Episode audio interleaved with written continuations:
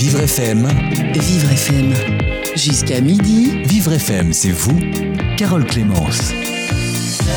Les spécialistes tirent la sonnette d'alarme. Les écrans sont une catastrophe sanitaire, sociale pour les enfants, mais pas seulement. Les adultes sont également en pâtissent également.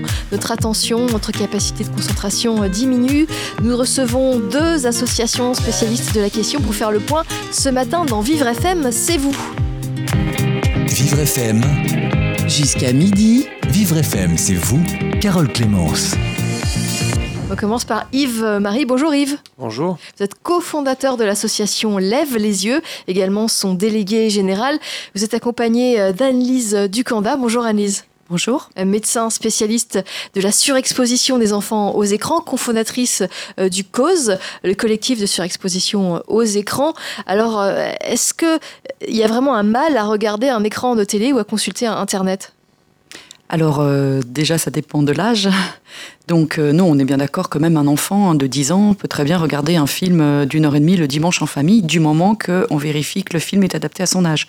un enfant peut jouer à un jeu vidéo, pareil, un enfant de 14 ans peut jouer une heure et demie à un jeu vidéo avec son cousin si le jeu respecte les âges. Donc ça dépend vraiment, c'est très large la question des écrans. Hein. C'est quel âge, quand, qu'est-ce qu'on regarde, à quelle fréquence, quelle durée. Et, mais comment savoir pour les parents? Difficile? Alors, c'est très important déjà que les parents aient l'information que c'est délétère, mais ça, on va peut-être pas en revenir parce que ça a déjà été beaucoup dit. Et donc, pour un enfant, le moins d'écran, c'est le mieux, surtout en dessous de 6 ans.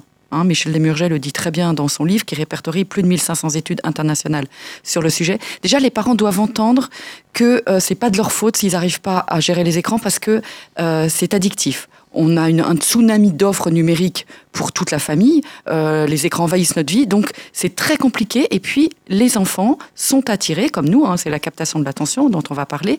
Donc, euh, c'est difficile à gérer. Euh, ça, c'est la première chose. Et ensuite, les parents doivent essayer de mettre des règles. Alors, sur le site, on a ce qu'on appelle la charte familiale. Euh, il faut faire une espèce de petit conseil de famille dès que l'enfant sait euh, parler et on se réunit sur des règles qui vont être valables pour euh, quasiment toute la famille. Par exemple, pas d'écran à table. Donc, ok, pas d'écran une heure avant de se coucher, etc. Et c'est important que tous les enfants et les parents signent pour se fier à, cette, à ces règles. Après, si on, vous voulez qu'on rentre tout de suite dans le vif du sujet des recommandations, euh, allons-y. Donc, euh, vous savez qu'on dit pas d'écran avant 3 ans. En fait, on voit qu'on peut faire un quart d'heure d'écran si c'est adapté et euh, si ça respecte euh, les quatre pas de Sabine Duflo. C'est-à-dire que c'est pas pareil de voir un petit dessin animé le matin avant l'école pour un enfant de 3 ans, par exemple, et au retour de l'école, puisqu'il va avoir besoin de toute son attention volontaire focalisée à l'école. Et les écrans font le contraire, euh, sollicitent l'attention involontaire réflexe qui fait qu'on fait attention à tout ce qui bouge et tout ce qui fait du bruit autour de nous. C'est le contraire qu'on demande à l'école. Donc le matin, il n'y a pas d'écran pas, le, pas au repas, hein, comme on a dit, euh, pas le soir avant de se coucher et euh, pas seul dans la chambre parce que les études ont montré que si les enfants ont un écran dans leur chambre, ils vont plus le consommer et en plus, on ne vérifie pas les contenus. Il faut vraiment que les parents, pour tous les âges, enfants, ados, sachent tout le temps ce que l'enfant fait et on voit qu'avec les écrans nomades, c'est extrêmement difficile. D'autant que les parents euh, sont eux-mêmes, donc 5 heures par jour sur leurs écrans, en dehors du temps de travail. Donc euh, c'est bien 5 ans qui est pris sur euh, le moment de présence avec l'enfant. donc ils vont pas surveiller à ce moment-là. Donc il faut vraiment que les parents entendent qu'il faut qu'ils se rendent disponibles pour leur enfant. Oui, vous parlez du risque d'attention. L'attention est moindre si on regarde un, programme juste avant de, faire appel à son attention, par exemple pour un cours. Euh, ça, c'est valable pour tout le monde? Alors ça, c'est valable pour tout le monde, hein, tout à fait. Euh, c'est pendant le cours, hein, donc même les professeurs d'université commencent à demander à ce que leurs étudiants ne prennent plus les cours euh, sur l'ordinateur. Et c'est valable pour les enfants qui regardent par exemple la télé ou un écran avant l'école. On sait que 10 minutes de dessin animé le matin va saboter tout le système attentionnel de l'enfant pour la matinée scolaire qui arrive. Ah oui, mais c'est énorme. Donc c'est énorme. Et Il y a des enfants qui partent avec un gros désavantage. Alors tout à fait. Et quand vous interrogez les infirmières, les médecins scolaires, euh, elles vous disent que c'est plus de 80% de la classe qui a des soucis d'attention. De 3 ans à la terminale, même jusqu'à euh, l'université, les, les enfants, les adolescents ont vraiment des soucis d'attention. Et sans attention, il n'y a pas d'apprentissage possible. Alors vous parliez d'un petit dessin animé, mais ça peut être consulter son, son téléphone euh, portable, euh, regarder une petite vidéo YouTube de, de 3 minutes, ça, ça joue?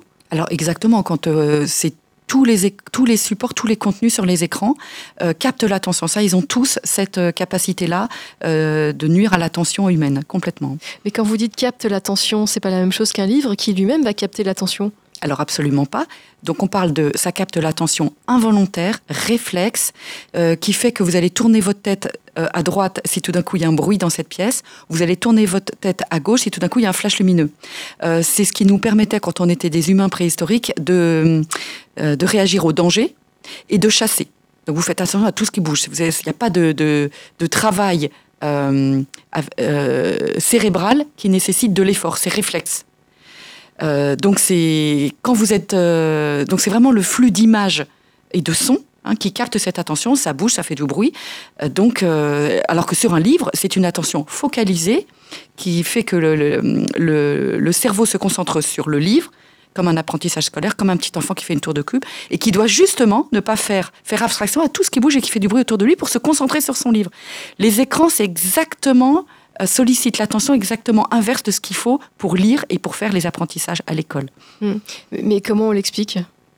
Comment un écran peut, euh, euh, si je regarde un, dossier Excel, un, fichier Excel sur mon ordinateur, euh, je vais avoir ce, problème Alors, vous avez, vous avez raison. un support qui ne bouge pas et qui ne fait pas de bruit, ça ne stimule pas du tout. C'est pas un bombardement sensoriel comme un dessin animé, une vidéo, tout ce qui est. C'est complètement différent, on est bien d'accord. regarder un magazine, regarder 20 minutes sur, sur son ordinateur, ça, ça pose problème? Alors c'est pas du tout pareil parce que si c'est une émission avec euh, des spécialistes qui parlent, vous voyez qu'il n'y a pas du tout de flux lumineux et sonore, de flash lumineux et sonore comme un dessin animé, comme un jeu vidéo. C'est pour ça qu'il y a vraiment les contenus sont complètement différents. Il faut vraiment faire la différence. Oui, oui. Mais je peux vous dire que les enfants ne regardent pas de, sujets euh, littéraires euh, ou scientifiques, ne vont pas. En fait, le problème, c'est ce double message qui n'est pas clair aux parents. Euh, attention aux écrans, mais c'est quand même un merveilleux outil d'apprentissage de connaissances. Mais 80% de ce que font nos enfants dessus n'est absolument pas euh, éducatif et pédagogique. C'est des distractions, des vidéos, des jeux vidéo, les réseaux sociaux. Donc euh, tout ça, évidemment, capte l'attention et ont d'autres effets dont on parlera peut-être tout à l'heure. Oui, oui. justement, Yves et Marie, il y a d'autres effets de, de, ces écrans? Oui, alors c'est vrai que il y a ces effets sanitaires euh, évidents qui commencent à être de plus en plus euh, mis en évidence par tout un tas d'études et d'ouvrages. Euh, et donc l'alerte monte sur ce sujet. Nous, avec l'association Lève les yeux, on essaye d'alerter au-delà sur les impacts globaux sur la société que notre dépendance collective aux écrans entraîne.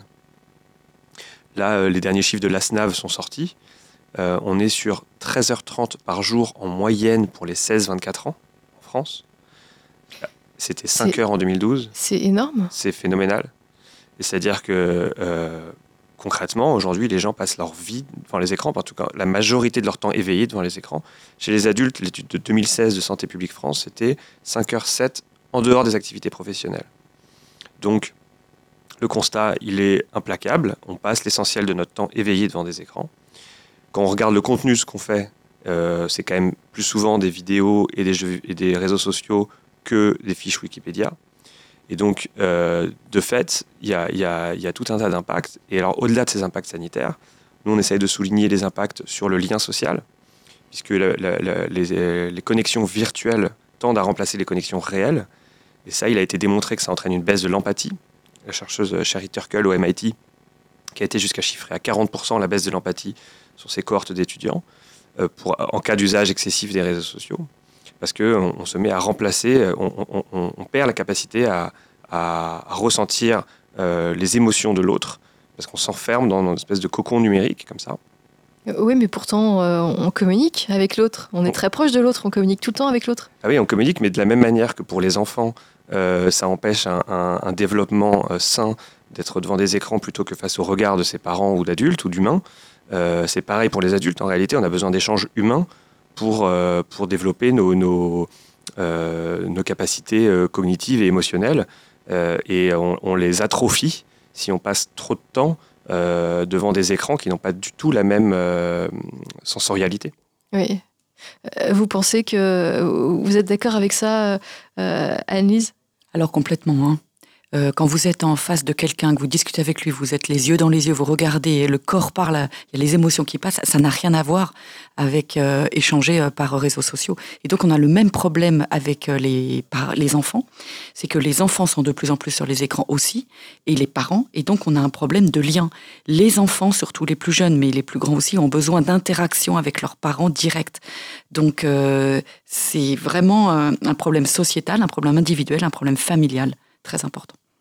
Euh, il y avait il y a des associations qui, se plaignaient en, attribuant euh, l'excès d'écran à, des pathologies comme, comme l'autisme. C'est pas vrai, c'est une rumeur infondée. Alors ça, il faut faire absolument attention. Euh, c'est moi qui, dans ma vidéo, ai dit que je voyais des enfants surexposés aux écrans qui développaient des troubles qui ressemblent aux troubles du spectre autistique, parce que quand les parents sont beaucoup sur leurs écrans et les enfants sont beaucoup sur leurs écrans, il y a un trouble du lien, de la communication, des interactions, exactement ce qu'on voit. Donc, il y a beaucoup de parents qui m'ont sollicité en disant que leur enfant avait été diagnostiqué avec un trouble du spectre autistique, mais qu'ils avaient vu ma vidéo sur Internet, ils avaient immédiatement coupé les écrans tellement ils avaient été bouleversés, et qu'à ce moment-là, quasiment tous les signes avaient disparu en un mois ou plusieurs mois. Donc, on n'a jamais dit que l'écran euh, euh, donnait de l'autisme et que l'autisme était dû aux écrans. Il faut faire très attention aux mots qu'on emploie.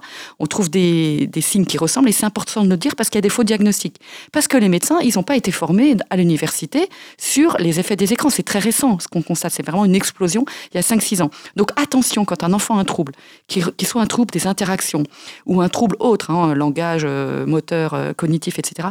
Tout enfant en 2020 doit avoir la chance de rencontrer quelqu'un qui lui pose la question des écrans et d'avoir de tenter un sevrage d'écran parce que c'est un, une causalité, c'est une raison, enfin c'est une grande cause de trouble aujourd'hui les écrans chez les enfants. Et puis si c'est pas ça, eh ben, on pose les autres questions, on fait une anamnèse, un interrogatoire, on mène l'examen clinique comme d'habitude. Mais en 2020, euh, beaucoup de troubles. Je, je, travaille avec des psychologues scolaires.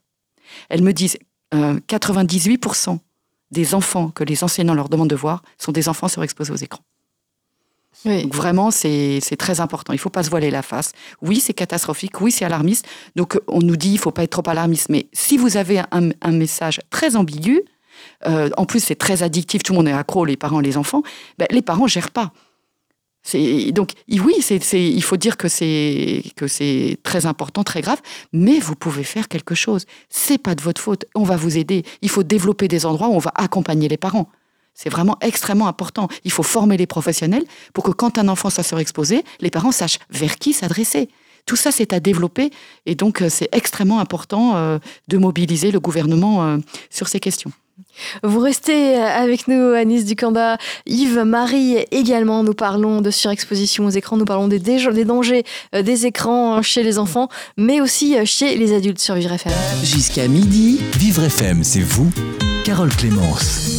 Et nous parlons euh, des, écrans, comment protéger notre attention face aux dangers des écrans. On en parle avec deux spécialistes, Yves Marie, cofondateur de l'association Lève les yeux, délégué général également de l'association, et puis Anise Ducanda, qui est médecin spécialiste de la surexposition des enfants aux écrans, cofondatrice du CAUSE, le collectif de surexposition aux écrans. Alors on parle des méfaits des écrans chez les plus petits, chez les enfants, chez les adolescents, mais même chez les adultes. Il y a cette euh, perte d'attention. Je, le reprends, on l'a dit tout à l'heure, il faut absolument pas, euh, si on a un, cours par exemple, regarder une vidéo avant, regarder euh, quelque chose, ça, ça, va gêner cette attention euh, qu'on doit porter pendant, pendant un cours, pendant une classe. il y a d'autres éléments négatifs aussi, Annelise? Alors on constate énormément de retard de langage. Hein, quand on prend les chiffres de l'éducation nationale, ça nous dit qu'il y a une augmentation de 94% des troubles du langage en 8 ans chez les 3 ans, 10 ans. On a des difficultés de compréhension, des retards intellectuels. Hein, je le disais, c'est la première fois que le QI des enfants nés après 2000 est inférieur à leurs parents. Des retards moteurs. Mais on sait précisément que c'est à cause de ça ou? Ah oui, non, mais on a des, maintenant on a plus de 1500 études. On a des milliers d'études. Donc, donc les enfants qui ont retard intellectuel sont ceux qui euh, abusent des écrans. Alors non, tous les retards intellectuels et tous les mots ne sont pas dus aux écrans. et on a eu des enfants en difficulté. Ça, c'est très important de le rappeler et c'est jamais ce qu'on dit. Mais en 2020, euh, quand on écoute les professionnels de l'enfance, euh, la première cause de difficulté chez un enfant, c'est les écrans. Ça a inondé la vie des, enfants. Qu'est-ce qui a été modifié dans l'environnement de l'enfant ces dernières années? C'est bien les écrans. C'est vraiment un tsunami euh, de, des écrans. Et donc, ça a complètement bouleversé. Et Yves le disait tout à l'heure, c'est la première activité de loisir des enfants. Donc c'est important. On a donc des retards moteurs. Hein, ben, si l'enfant bouge pas du tout, hein, motricité fine avec les doigts, l'écriture, tous les gestes graphiques, motricité globale, le sommeil. Et le, qui dit euh, mauvais sommeil dit impact sur tous les apprentissages. Difficulté à gérer ses émotions, des colères, de l'agressivité, de la violence, intolérance à la frustration. Or, il y a des règles à l'école, donc c'est compliqué. Et comment on explique ça, cette intolérance due, due aux écrans? Alors ça, c'est très facile à comprendre. Le cerveau humain est attiré parce qu'il lui donne le maximum de plaisir avec le minimum d'effort. C'est exactement ce que nous procurent les écrans. Et donc, euh, on est en permanence nourri de choses agréables, on ne fait pas d'efforts, on n'est pas frustré, on arrive tout de suite. Les enfants arrivent très facilement à faire des activités sur écran, un bateau. Par exemple, un enfant de 4 ans va sur l'application smartphone de sa mère faire un magnifique bateau avec des couleurs, des détails, en quelques effleurements de doigts et quelques secondes, sans effort. Et si vous lui donnez à cet âge-là un crayon et un papier, il va faire en un quart d'heure de quelque chose de tordu qui ressemble à rien, il va faire des trous dans la feuille, ça dépasse. Pourquoi voulez-vous que l'enfant euh, il s'embête à faire ses efforts, Oui. à accepter cette frustration de ne pas réussir, alors qu'avec les écrans, c'est tout de suite très rapide et c'est merveilleux. Et donc, ils arrivent en classe, et quand on leur demande des activités qui demandent de la concentration, la vraie concentration, l'attention focalisée et un effort, mais on a de plus en plus d'enfants qui disent aux enseignants Je sais pas, je peux pas, j'y arrive pas, je peux pas faire, fais maîtresse à ma place. Et donc, il faut bien comprendre que tous ces troubles font rentrer les enfants dans le handicap. Parce que quand vous vous concentrez pas, quand vous êtes agressif, quand vous vous tolérez pas la frustration, vous êtes en retard de langage ou autre, on demande pour vous une AVS, une auxiliaire de vie scolaire dans l'école. Et pour demander une AVS, on fait un dossier à la MDPH, Maison départementale des personnes handicapées.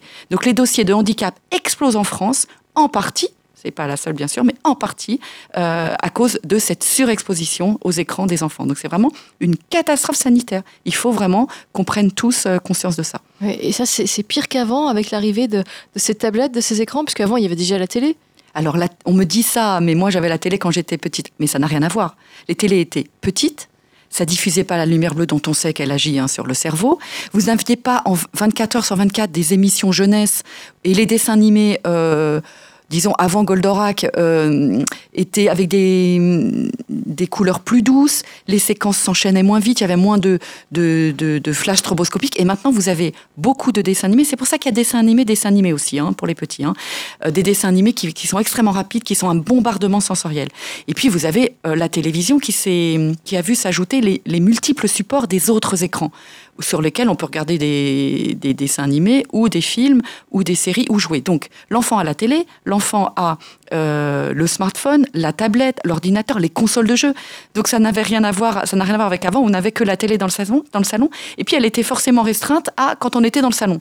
Maintenant, vous voyez dans les espaces publics les enfants surexposés aux écrans euh, que leurs parents leur donnent parce que c'est tellement pratique. Oui, Et c'est tellement pratique qu'il faut effectivement bien alarmer sur les effets parce que sinon, bah, on se laisse euh, emporter par le côté pratique qui est, est- est réel, effectivement. Et puis, il y, a- il y a une atteinte à la vision. Si vous parliez de lumière bleue, Alors ça, ça a été bien démontré par l'ANSES. hein. En mai 2019, ils ont sorti un rapport euh, après avoir étudié 600 études. Donc maintenant, on est tous formels. hein. La lumière bleue, elle est très forte en énergie.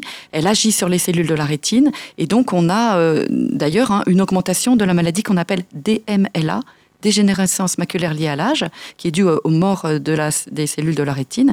Et donc, c'était une maladie qui, atteignait le- la personne très âgée de 90 ans. Et on a de plus en plus de, de mutuelles qui euh, signent des contrats avec les ophtalmologistes et les opticiens pour euh, des personnes de 40 ans. Voilà, on a aussi une augmentation de la myopie. 90% des enfants coréens et chinois sont myopes, par exemple. effectivement. On a vraiment un effet sur la vision très important. Parce qu'ils consomment plus d'écran que nous. Alors en Asie, euh, ils sont en avance sur nous entre guillemets ou en retard, je ne sais pas comment on peut dire. Il y a une surexposition d'écran en Asie beaucoup plus importante que nous. hein. Et d'ailleurs, euh, la Corée a euh, décidé drastiquement de légiférer là-dessus. hein. Donc euh, au niveau des smartphones, les parents ont obligation de mettre des contrôles parentaux. Enfin voilà, il y a des règles très strictes qui ont été décidées par certains gouvernements. On attend que le, le gouvernement français suive euh, ces recommandations. Oui. Euh, Yves-Marie, vous, vous êtes d'accord avec ça? Vous, vous suivez tout ça aussi? Tout à fait, tout à fait. On est totalement, totalement en phase hein, sur, euh, sur cette analyse, sur ces constats, sur l'urgence et sur l'urgence de- de- d'agir aussi euh, collectivement. On, on s'est rassemblés d'ailleurs, on est euh, 12 associations, on s'est rassemblés dans un collectif qu'on appelait le collectif Attention. et on a organisé les assises de l'attention, qui ont été un moment important, on a, qui ont réuni plus de 300 personnes à Paris, à la Bellevilloise, et qui ont vraiment permis de, faire monter le sujet et de partager des constats. donc, d'une part sur l'urgence sanitaire sur l'exposition aux écrans euh, des enfants, mais aussi, donc, comme euh, j'en parlais plus tôt, sur les impacts sociétaux euh, globaux, donc sur le lien social, mais aussi sur le, coût écologique et sur l'impact sur la démocratie. Oui, le coût écologique est énorme. Si tout le monde a et tablettes, et télévision et ordinateur, ça devient énorme. Exactement. Donc, il y a une étude du Shift Project qui est sortie qui permet de chiffrer euh, le taux d'émission de gaz à effet de serre lié euh, euh, au numérique, qui est évalué à 3,7%. Donc ça représente plus que le secteur aérien. Et c'est en hausse de 9% par an. Et il y a, s'ajoute à ça la pollution stricto sensu des, objets numériques qui sont, qui sont mal recyclés. Il y a l'extraction des métaux rares, euh, qui euh, donc provoque des catastrophes euh, partout, dans plein d'endroits dans le monde, notamment en Afrique et en Amérique du Sud. Donc on, délocalise la pollution. Et donc, donc oui, alors où maintenant, pareillement, on a un consensus maintenant qui ne fait plus débat sur l'urgence du réchauffement climatique. Eh bien, on se rend bien compte que le numérique n'est pas une solution, mais plutôt une partie du problème, et, et que son usage excessif nous, nous, nous aggrave la situation écologique. mais qu'est-ce qu'il faudrait faire? Alors, euh, qu'est-ce qu'il faudrait faire? Il y a besoin d'une prise de conscience collective euh, qu'il faut réduire notre dépendance au numérique qu'il faut sans doute euh, réduire nos usages. évidemment que les usages ne se valent pas tous. évidemment qu'entre un jeu de société hyper violent et Wikipédia, ça n'a pas du tout le même impact. Mais il est évident que notre société globalement, donc les enfants mais aussi les adultes, nous passons collectivement beaucoup trop de temps devant des écrans. et donc, il faut qu'on commence à, changer de regard sur, ce que c'est que le numérique et peut-être à, revaloriser tout, le reste, c'est-à-dire les rapports humains, euh, les autres activités, la lecture, le sport, euh, jouer aux échecs, la méditation. Enfin bref, la, liste est très longue en fait des activités euh, qu'on peut faire dans la vie en dehors des écrans, tout ce qu'on faisait en fait avant. Et, voilà, de, repenser toutes ces questions. Je, je, voulais aussi parler un tout petit peu du débat démocratique, parce que on voit bien que le fait que tout se passe à travers des, écrans euh, maintenant a déplacé aussi le débat démocratique sur euh, des plateformes comme Twitter ou Facebook, sur lesquelles le débat est structurellement clashant. comme l'expliquait très bien Annelise, on est attiré par la science. Et, et sur Twitter, c'est la science, donc c'est le clash, c'est la violence qui permet d'attirer l'attention. Et donc un compte Twitter sera d'autant plus partagé et vu que, son, que ses propos seront clivants, euh, radicaux, euh, binaires. Et donc, alors même que pour avoir un débat public euh, apaisé, c'est l'exact inverse dont on a besoin. On a besoin de prendre le temps, on a besoin de, de convoquer la raison.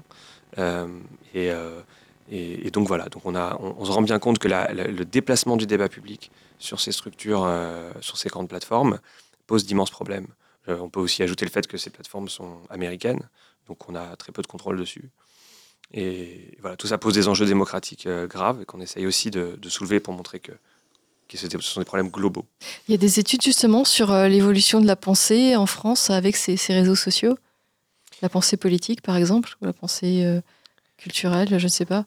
Alors, je, sais qu'il y a des ouvrages qui commencent à creuser le sujet. J'ai pas de chiffres en tête précisément, mais ce serait intéressant de, de voir.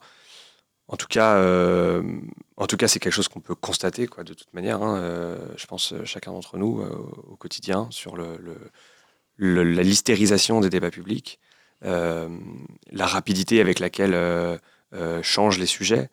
on voit bien l'accélération. donc il y a toute cette question de l'accélération derrière. Le, oui.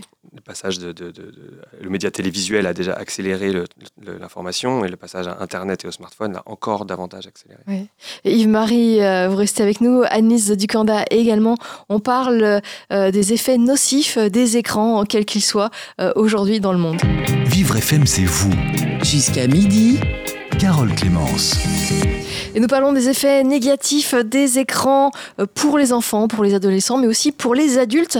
On en parle avec deux spécialistes, Yves Marie, cofondateur et délégué général de l'association Lève les yeux, et Anise Ducanda, euh, qui est cofondatrice du CAUSE, euh, le collectif de surexposition aux écrans, qui est également médecin spécialiste de la question. Alors, Anise, Yves, on, parlait de cette introduction en antenne, cette introduction des tablettes dans les écoles, c'est la grande mode. Euh, c'est censé être un, nouveau moyen pédagogique, on, en dit beaucoup de bien. Qu'est-ce que vous en pensez? Alors, c'est vraiment un sujet très important. Euh, et je voudrais parler de l'article du Figaro d'avril 2019 où euh, Stanislas Dehaene, qui est chercheur et président du Conseil scientifique de l'éducation nationale, donc qui conseille M. Blanquer, euh, nous demandait de nous interroger sur euh, cette numérisation à outrance de l'école. Il disait, les collectivités locales françaises dépensent toujours plus d'argent public pour équiper les établissements scolaires avec ces nouveaux outils. Cette escalade dans l'équipement, dont sont très friands les conseils régionaux et les mairies, se fait de façon désordonnée sans but pédagogique. Souvent parce que les élus considèrent que c'est prestigieux, que c'est le progrès et qu'il faut donc y aller. Certaines interventions de neuroscientifiques font réfléchir et nous incitent à faire davantage de recherches sur l'utilisation des écrans en matière éducative.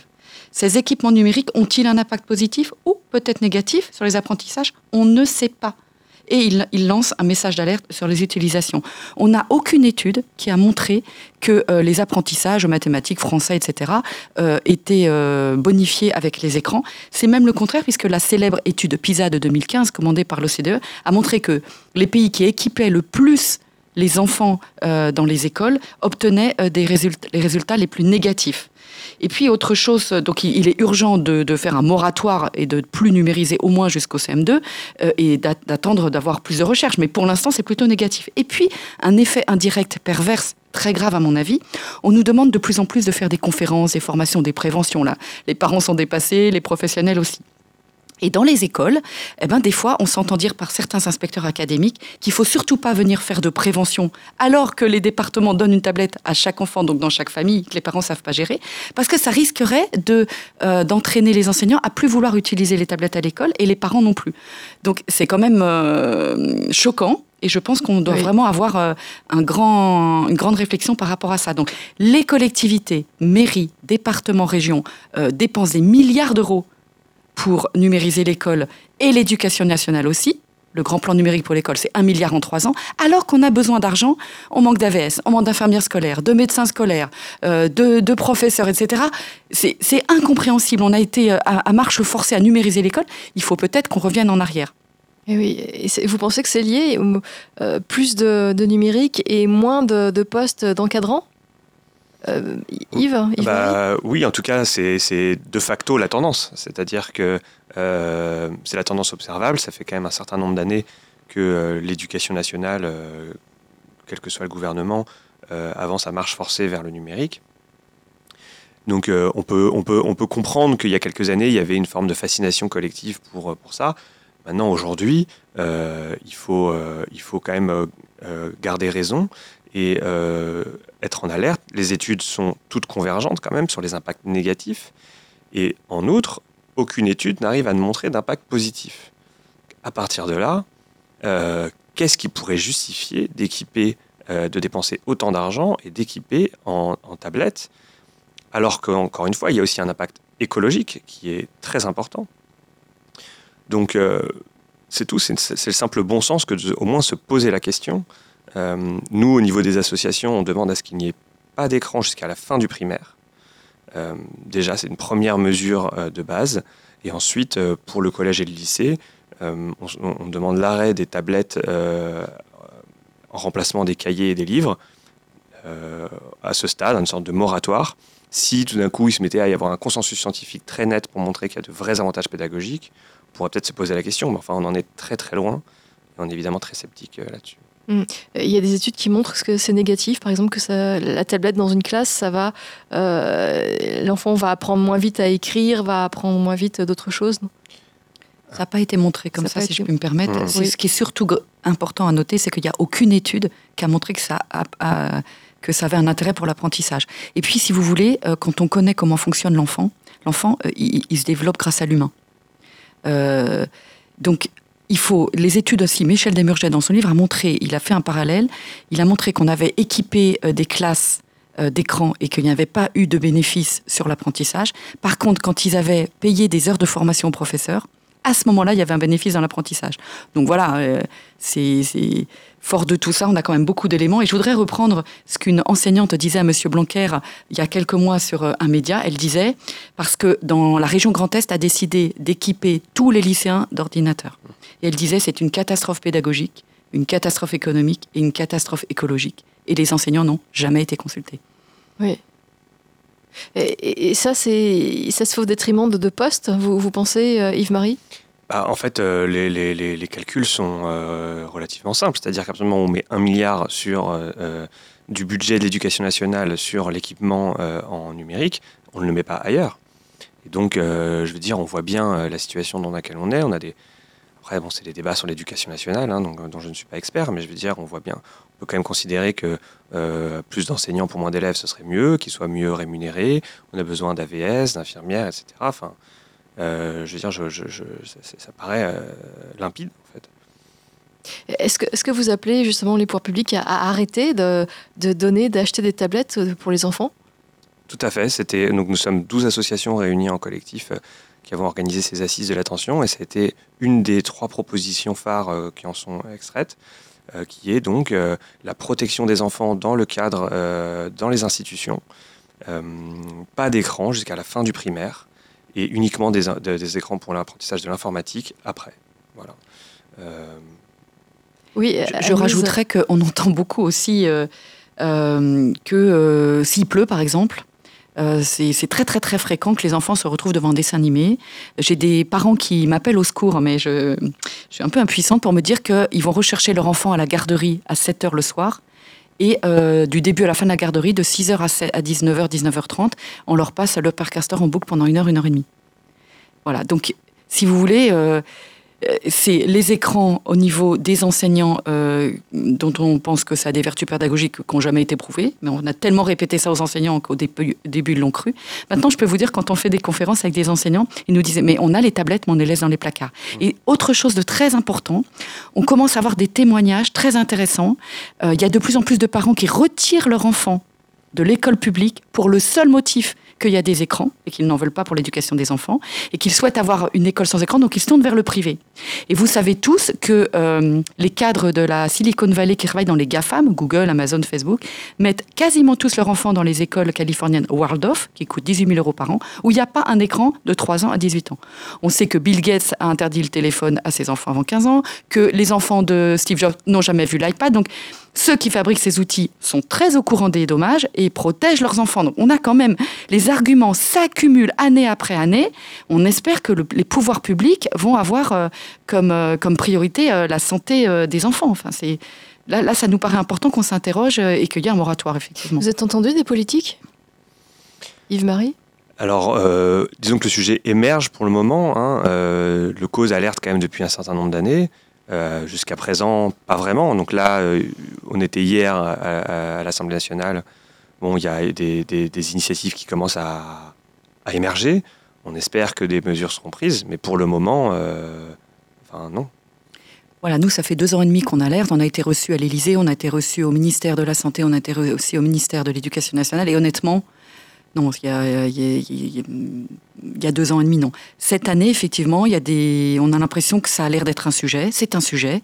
Après, euh, il faut s'entourer d'experts absolument indépendants de tout conflit d'intérêts ce qu'on malheureusement voit le contraire. Hein. Il y a des experts liés au conflit d'intérêts et des lobbies qui sont vraiment très proches pour conseiller le gouvernement sur le numérique. On est très inquiet. Donc il faut écouter les professionnels de terrain, indépendants de tout conflit d'intérêts. Ça nous paraît quand même extrêmement important. Voilà. Donc on entend encore, euh, oui, il y a des dangers, mais c'est pas l'écran qui est dangereux, c'est l'usage qu'on en fait. C'est aussi très très positif les écrans. Avec des messages comme ça, on va pas y arriver. Euh, l'écran est intrinsèquement dangereux pour un enfant, en fonction de ses utilisations, bien sûr, puisqu'il y a un bombardement sensoriel de ces images et de ces sons. Et on sait que ça stimule le circuit de la récompense. C'est ce qui se passe aussi pour les adultes. Hein. Donc, euh, l'enfant est tout content de faire ses jeux vidéo. Les jeux vidéo font appel à des psychologues qui connaissent parfaitement les systèmes de l'addiction pour rendre les jeux le plus addicts possible. Donc, le meilleur exemple, c'est Fortnite. Fortnite aura trois ans cette année. Je sais plus, il y a des millions de joueurs. C'est le jeu le plus addictif au monde. Les parents s'arrachent les cheveux, les enseignants s'arrachent les cheveux. Pour, avoir une, pour vous donner une petite anecdote, on a deux enfants de CM2 qui jouent à Fortnite et qui ont demandé à leurs parents euh, de l'argent parce que, bien sûr, c'est gratuit au départ. Et puis ensuite, il faut payer pour avoir le costume, l'arme et tout qui va bien pour combattre le petit copain derrière. Parce que toute la classe joue à Fortnite et il, faut, euh, il faut gagner. Et des parents ont refusé aux enfants euh, de, dépenser de l'argent pour avoir des équipements. Et euh, à force de demander de ne pas avoir, les, les enfants, qui étaient des enfants de médecins, ont pris tous les médicaments qu'ils pouvaient chez leurs parents. Et pendant la cantine, on fait une tentative de suicide et on, on avalé tous les médicaments. Et donc, bon, bien sûr, en plus, la mère était médecin, donc il a été très vite pris en charge, etc., lavage d'estomac. Et on leur a posé la question. Et ils ont dit que c'était pour ça, que les copains d'à côté, ils avaient plus d'armes, etc., ils allaient alors les, les, battre, que eux, ils voulaient les armes, ils les avaient pas, etc. Ils jouent à Fortnite entre eux en réseau le week-end et ils se battent encore le lundi et le mardi parce qu'il y en a un qui a battu, qui n'a pas battu, etc. Les enseignants nous racontent les lundis, c'est extrêmement euh, important. Je voulais parler aussi de la pornographie. On est, c'est extrêmement inquiétant. Dès qu'un enfant a accès à Internet sur tous les supports, il a accès à la pornographie. 90% euh, de ce que font les enfants sur euh, les écrans, c'est des vidéos, et 30% sont des vidéos porno. Et euh, évidemment, il n'y a pas besoin, enfin, il n'y a aucun. Pour l'instant, il n'y a pas de service de sécurité. Ils et vont nous, les chercher eux-mêmes, vous pensez, ou ils tombent ah, dessus Ah non, non, non, ils tombent dessus. Vous mettez maille à l'abeille, au bout de deux mailles à l'abeille, c'est du porno. Blanche-Neige, vous mettez l'étalon pour parler de chevaux, etc. Non, non, il y a des, si vous, il y a aussi des parents qui, qui vont sur des sites de streaming pas forcément légaux, mais parce que c'est gratuit. Et donc, ils sont coupés par des vidéos et des publicités pornographiques. Donc, on est vraiment extrêmement inquiets. Et les parents, mais sont à mille lieues d'imaginer euh, tout ça. Si vous laissez votre enfant sur YouTube Kid, vous pensez qu'il regarde Spider-Man ou Elsa, la Reine des Neiges. Et en fait, il y a des éléments euh, détournés, c'est-à-dire qu'on prend les personnages préférés des enfants et on en fait des euh, scènes réelles avec des comédiens ou des dessins animés à caractère sexualisé et violent. Il, suffit d'aller voir les vidéos du roi des rats sur Internet, c'est extrêmement pertinent, il décrit tout ça. Oui, c'est très dangereux, il faut faire euh, très attention. Euh, vous parliez, Yves-Marie, de, l'économie euh, de l'attention. Oui, c'est-à-dire que toute, notre dépendance collective aux écrans et le temps énorme qu'on y passe n'est pas lié au hasard. Il est lié au fait que des entreprises gagnent beaucoup d'argent grâce à ce temps d'écran. C'est-à-dire qu'il y a une économie de l'attention. Notre temps et notre attention sont monétisés grâce aux revenus publicitaires et aux données personnelles qui sont collectées. Euh, les euh, sites Internet ont intérêt à ce qu'on passe le plus de temps dessus. Cette économie est contrôlée donc par des géants, notamment les GAFAM, hein, Google, Apple, Facebook, Amazon, Microsoft euh, aux États-Unis. Et donc, ils, mettent tout en place. Ils ont, ils ont établi une science qu'on appelle la captologie, donc avec des neuroscientifiques, des psychologues. Ils, établissent des mécanismes pour créer euh, des petits euh, shoots de dopamine qui font qu'on est amené à euh, retourner, on veut revenir à nos applications indéfiniment. Donc c'est ce qu'on appelle avec le, circuit de la récompense. Il y a tout un tas de différentes techniques qui sont utilisées, qui commencent à être analysées. Donc, par exemple, tout bêtement, on sait que de pouvoir recevoir des likes sur un post qu'on a mis sur un réseau social, ça entraîne un, un petit, une gratification, donc un shoot de, la récompense. Et le fait que ce soit aléatoire, euh, c'est ça qui nous rend accro. C'est-à-dire qu'on ne sait pas si on va en avoir ou pas, et donc on en a envie, on en a envie, on, y revient de manière frénétique. Voilà. Et donc, il y a ces mécanismes qui sont mis en œuvre pour nous faire passer un maximum de temps d'écran. Et, on comprend bien que face à cette industrie numérique extrêmement puissante, on l'a dit, qui, joue aussi un rôle en matière de stratégie du doute, c'est-à-dire qui, qui joue aussi un rôle pour nous, faire donner à croire dans le débat public qu'il n'y aurait pas de danger.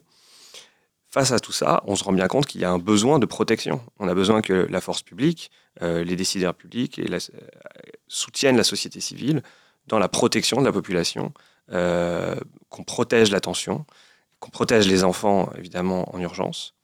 Et donc ça, c'est ce à quoi on appelle avec nos associations. Oui, et vos associations, donc la vôtre, c'est Lève les yeux, vous pouvez mmh. en dire quelques mots?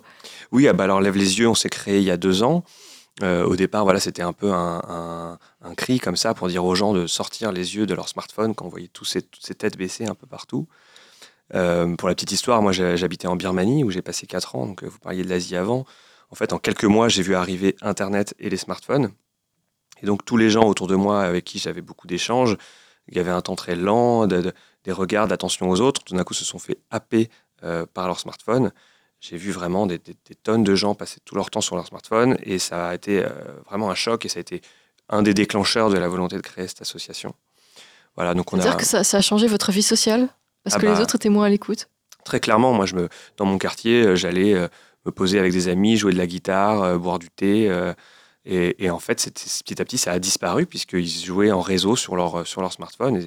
Pour eux, c'était assez extraordinaire. C'était une fenêtre sur le monde. Ça faisait des années qu'ils étaient euh, un peu euh, fermés euh, du, reste du monde. Tout d'un coup, ils ont eu Internet et les smartphones. Donc, ça a été très, très puissamment addictif. Voilà, donc ça a été le premier. C'était un peu un déclencheur. Et donc, on a fait, on s'est avec avec euh, Florent, qui est le cofondateur, Florent Souillot à Paris, on s'est, on s'est alliés et on a ramené des amis, on a commencé à labelliser des endroits. D'ailleurs, il y a le, bar commun qui est juste à côté. Bar commun juste à côté, donc qui est euh, le premier euh, bar labellisé Lève les yeux, c'est-à-dire qui s'engage à promouvoir la déconnexion en, son, en son sein. Donc il y a tout un tas de lieux comme ça. Voilà. Après, on fait des ateliers de sensibilisation tout public. Et puis aussi, donc on a été à l'initiative des assises de l'attention pour essayer de porter un plaidoyer politique euh, sur ces sujets. Euh, et vous, euh, Annelise, Annelise votre association, le Cause, c'est très médical, c'est ça? Alors, ça s'adresse pour les enfants, c'est pour les Alors, c'est très médical parce qu'on est composé de psychologues, pédopsychiatres, pédiatres et de médecins, mais euh, ça s'adresse à tous les parents, à tous les professionnels euh, qui s'occupent de la santé, mais de l'enfant. Donc, vous imaginez toutes les professions euh, qui sont concernées. Donc, nous, on s'est créé, suite à la vidéo que j'avais diffusée sur YouTube le 1er mars 2017, j'étais contactée par des professionnels qui, eux, militaient et essayaient de, de lancer l'alerte depuis des années. Et donc, on s'est fédérés ensemble, on a créé, euh, euh, c'est un collectif, hein, puis après l'association à cause, mais c'est un collectif. Et donc, euh, aider les parents, aider les professionnels, proposer des supports. Tout le monde nous demande des supports, des conseils, et surtout avoir un lien avec le gouvernement pour les alerter. C'est souvent des professionnels de terrain que vient l'alerte, et c'est bien normal. On n'a pas eu l'oreille attentive qu'on voulait en 2017. On a l'impression que là, peut-être c'est possible en 2020, et on l'appelle de tous nos, tous nos voeux. Oui, euh, Yves-Marie, vous vouliez réagir? Euh, Non, là-dessus, euh, enfin, c'est-à-dire que oui, c'est-à-dire que nous, ce qu'on veut dire, c'est qu'on on se réjouit qu'il commence à y avoir des associations qui se regroupent. donc là, le processus des assises de l'attention, ça a été un, moment très important parce que plusieurs associations sur des champs différents, avec des profils différents. Il y a aussi des orthophonistes, il y a des gens qui sont du nord de la France, de Cherbourg, d'un peu partout. On s'est tous regroupés et on s'est tous mis d'accord sur euh, l'urgence et sur euh, ces trois propositions. Peut-être que je peux vous les dire rapidement. Alors, il reste quatre minutes, donc euh, on va peut-être donner plutôt des, conseils aux parents. Euh, Anne-Lise, si vous pouvez justement nous donner quelques conseils, vous qui êtes spécialiste, médecin spécialisé de la surexposition des enfants aux écrans. Alors pour tous les enfants, tous les âges, les quatre pattes Samine du flot sont très faciles à repérer. Hein. C'est pas d'écran le matin, on l'a expliqué pour l'attention. Euh, pas d'écran à table parce que pour les tout petits, ça va euh, empêcher tout ce qui se passe au niveau du cerveau euh, pour intégrer le fait que l'enfant mange. Donc il y a des troubles de l'oralité, mais pour les plus grands, c'est surtout que le moment du repas est des fois le seul moment de partage entre parents et enfants, donc c'est très important. Et ça concerne les parents aussi. 81% des parents mangent avec leur smartphone à côté de leur assiette. Pas d'écran le soir parce que euh, les contenus surstimulent le cerveau, mais aussi euh, la lumière bleue retarde l'apparition du sommeil puisqu'elle dit au cerveau il fait encore jour alors qu'il il est temps d'aller se coucher. Et puis pas d'écran dans la chambre, on a expliqué, ça augmente la quantité d'écran de l'enfant et puis on ne surveille pas ses contenus. Il faut aussi toujours savoir ce que votre enfant fait dessus. Et puis pour les tout petits, alors il y en a qui disent zéro écran. C'est 15 minutes maximum d'écran de 0 à 6 ans et c'est une heure de 6 ans à 18 ans. Et puis j'ai envie de dire, à partir du moment où votre enfant va en classe, on me demande souvent, moi j'aime bien ce repère, ne lui mettez pas d'écran les jours d'école, c'est-à-dire pas le lundi, mardi, jeudi, vendredi. Et il peut faire, alors en fonction de l'âge, hein, euh, avant 6 ans, euh, une demi-heure le mercredi, samedi, dimanche, et puis une heure et demie, maximum deux heures, mercredi, samedi, dimanche. Parce que s'il sait, en retour de l'école, qu'il va avoir une demi euh, une, un quart d'heure ou une heure en fonction de l'âge d'écran, il va bâcler ses devoirs. Il va être insupportable. Quand on va lui couper, il peut faire une crise, ça dépend des enfants. Euh, et, l'ambiance est vraiment extrêmement délétère. Alors que s'il sait que le lundi, il rentre, il n'a pas d'écran, il va se poser, il va goûter, il va prendre le temps de faire ses devoirs, euh, il va jouer. Les parents me disent quand on arrête les écrans, ils ressortent leurs jouets, ils, jouent ensemble, ils jouent avec leurs frères et sœurs. Et l'ambiance est beaucoup plus calme. Donc voilà, vraiment euh, des moments dans la journée et des endroits sans écran, et des jours avec écran, des jours sans écran. Ça nous paraît vraiment euh, euh, très important. Et vous voyez, il faut une, une diminution drastique des écrans. Donc vraiment que les parents prennent conscience des dangers et de la nécessité de limiter, ce qui est très difficile. Et surtout, parents, quand vous vous occupez de vos enfants, c'est l'heure du bain, c'est l'heure du repas, vous faites les devoirs, déconnectez-vous vous-même. L'enfant, il a besoin d'avoir pleinement son parent avec lui qu'il soit petit ou plus grand. Donc je leur dis une fois Oui, qu'ils sont couchés, l'exemple. voilà, une fois qu'il montrez l'exemple et puis être là. Donc une fois qu'il est couché, vous vous ruez sur vos- votre série Netflix, mais quand vous êtes avec vos enfants, vous vous déconnectez. Il faut s'autoriser à se déconnecter. Oui. Euh, Yves-Marie, un dernier mot dans cette émission, il nous reste deux minutes. Oui, bah écoutez, euh, juste du coup pour peut-être vous dire les, les trois mesures qu'on essaye de porter pour que pour dépasser, euh, pour dire que ça n'est pas que des solutions individuelles, mais aussi des solutions collectives. Nous, on aimerait par exemple que soient interdits les euh, écrans publicitaires dans la rue, qui sont euh, invasifs et qui captent l'attention et qui posent des problèmes écologiques. Évidemment, donc on l'a dit, la protection des enfants euh, à l'école, donc jusqu'à la fin du primaire, pas d'écran. Et puis une campagne de prévention, voilà, c'est la troisième mesure, une grande campagne de prévention qui soit de, sensibilisation sur ces sujets, basée sur des études indépendantes de tout conflit d'intérêts. Voilà, et, les candidats on va adresser ça aux candidats municipaux, aux élections municipales, qui pourront déjà euh, peut-être euh, en mettre euh, en vigueur. Euh, Merci euh, Yves-Marie, cofondateur et délégué général de l'association Lève les yeux. Vous avez organisé les assises de l'attention euh, dont, on- qu'on a évoqué, justement avec une vingtaine d'associations, je crois, qui sont sensibilisées par ce sujet. Il y avait également, lors de ces assises, Anise Ducanda, qui est venue aujourd'hui nous parler de protection de, de l'enfant face aux écrans. Elle est cofondatrice du CAUSE, le collectif sur exposition aux écrans, et médecin spécialiste justement de la question. Merci à vous deux. Vivre FM Podcast.